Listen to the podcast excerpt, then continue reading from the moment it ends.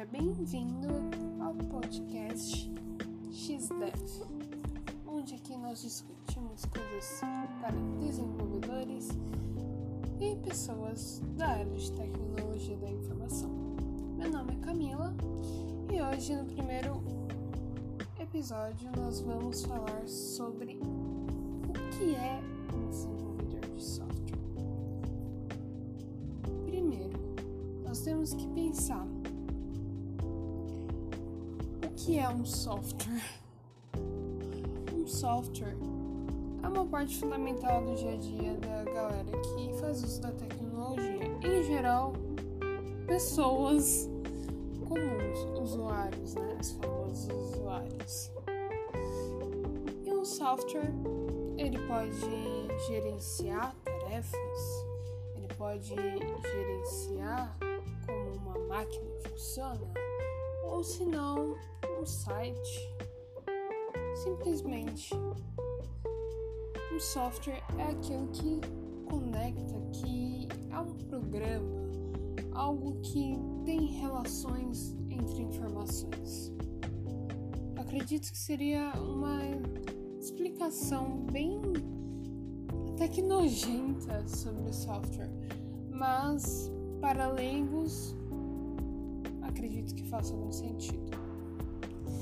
Então, o desenvolvedor de software ele faz isso. Ele dá soluções. Softwares são soluções para alguns problemas que temos aí na área da tecnologia. Beleza.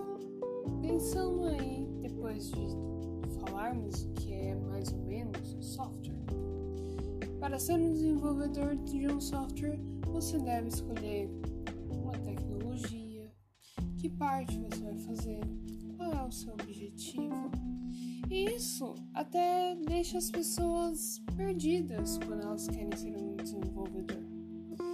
Porque vem várias informações com front-end, back-end, full stack, mobile, uh, banco de dados e pá, pá, pá, pá. Calma, gente, calma, calma, calma. Bom, primeiramente, para ser um desenvolvedor, começa lá na programação, não só no objetivo traçado da solução, mas sim no início lá na programação, onde nós aprendemos a lógica de programação. Isso envia de diversas linguagens. Qualquer linguagem é possível aprender a lógica de programação. Eu, por exemplo, comecei com C, mas pode ser aprendida em JavaScript, PHP, por mais que não seja muito indicado, Python, C++, C Sharp e N outras linguagens. Mas aqui estamos para dar orientações. Então, quando você decide é, ser um desenvolvedor, você pode decidir por aquilo que mais te atrai. Após cursar a lógica, após entender como funcionam as coisas, você pode decidir: ah, eu irei para a área de front-end. Front-end, explicando da forma mais simples possível, é aquele que cuida do visual. Claro que tem algumas funções hoje em dia que são mais atribuídas, mas lá no início, quando foi separar o que é um front-end, o que é um back-end, o que é um full stack, por aí vai. O front-end ele cuidava do que? Do visual. Ele cuidava do que as pessoas vão ver na plataforma. Por exemplo, você pega um site e você entra nele. Todos os ícones, texto, tudo que aparece nesse site, a forma como aparece, a aparência, seria o front-end que cuida. O que é o back-end? Para essas informações aparecerem na tela, alguém tem que fazer aparecer. Então, o back-end ele faz uma interligação dos dados que são necessários para serem exibidos na plataforma com a exibição que foi feita pelo front-end da plataforma. Então, ele cuida da lógica por trás de tudo. Ele cuida de como as coisas vão ser buscadas da melhor forma, para que não se torne também um software pesado e na dinamização do software em si. Ele que decide como é que vai funcionar as coisas por trás, como é que uma coisa liga a outra.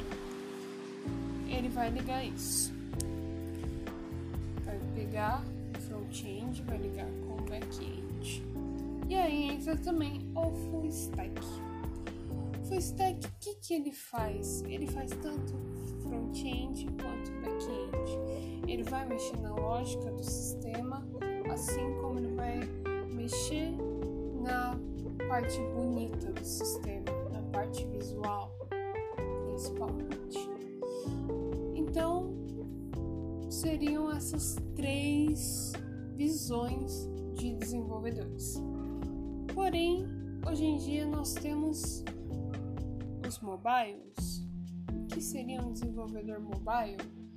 É aquele que desenvolve para celulares, né? Para outros, outras plataformas que vão além de um computador. Lembrando que o desenvolvedor ele vai muito além, só que eu estou explicando da forma mais simples possível, porque pode ser um desenvolvedor de programação para máquinas, por exemplo. Não deixa de ser um desenvolvedor.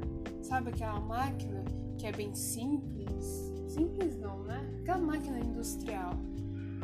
Para a máquina industrial funcionar, tem um desenvolvedor por trás, onde pensa na lógica e aplica a programação para que a máquina funcione. Mas isso já é outra área do que eu estou querendo dizer. Talvez seja dito no podcast no futuro, pois também é uma área que se cresce, seria a área da automação industrial, né? Então é algo importante a ser dito. Mas voltando ao mobile, mobile é quem desenvolve principalmente para Android e iOS que é o sisteminha da Apple, né? Antigamente tínhamos também a parte do Windows Phone. Realmente me fugiu a palavra, não deveria acontecer isso enquanto, enquanto acontece um podcast. Mas quando a Microsoft ainda fazia celulares, porém não existe mais, pelo menos até o momento nesse, na gravação desse podcast, não existe mais o Windows Phone.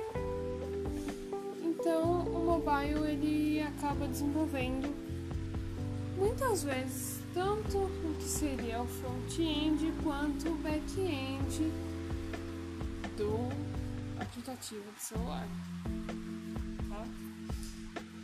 Então essas seriam as áreas assim que os desenvolvedores mais voltados para a tecnologia da informação poderiam agir. São essas as áreas. O que se indica hoje em dia? Se você for procurar, tem outra. Depois eu vou falar lá pra frente sobre metodologias e e conceitos que estão sendo mais utilizados ultimamente, como DevOps é, e esses conceitos que é bom um desenvolvedor aprender pelo menos um pouco sobre o que isso significa. Bom, você pode escolher ser back-end, você pode escolher ser front-end, estudar a fundo, virar quase que um designer realmente, fazendo front-end, porém o que mais se indica é estude tudo. Por que estude tudo? Porque cada dia mais a tendência é ser full stack. Então, para ser full stack você precisa entender a parte da frente e a parte de trás. Portanto, quanto mais você puder estudar sobre front-end e back-end, melhor. Pois o mercado ultimamente tem juntado essas duas funções em uma só. Agora o mobile ele tá mais separado mesmo. É, você pode também ser mobile e ser front-end e back-end. Tem certas plataformas, são frameworks que te dão direito a isso, onde você desenvolve algo.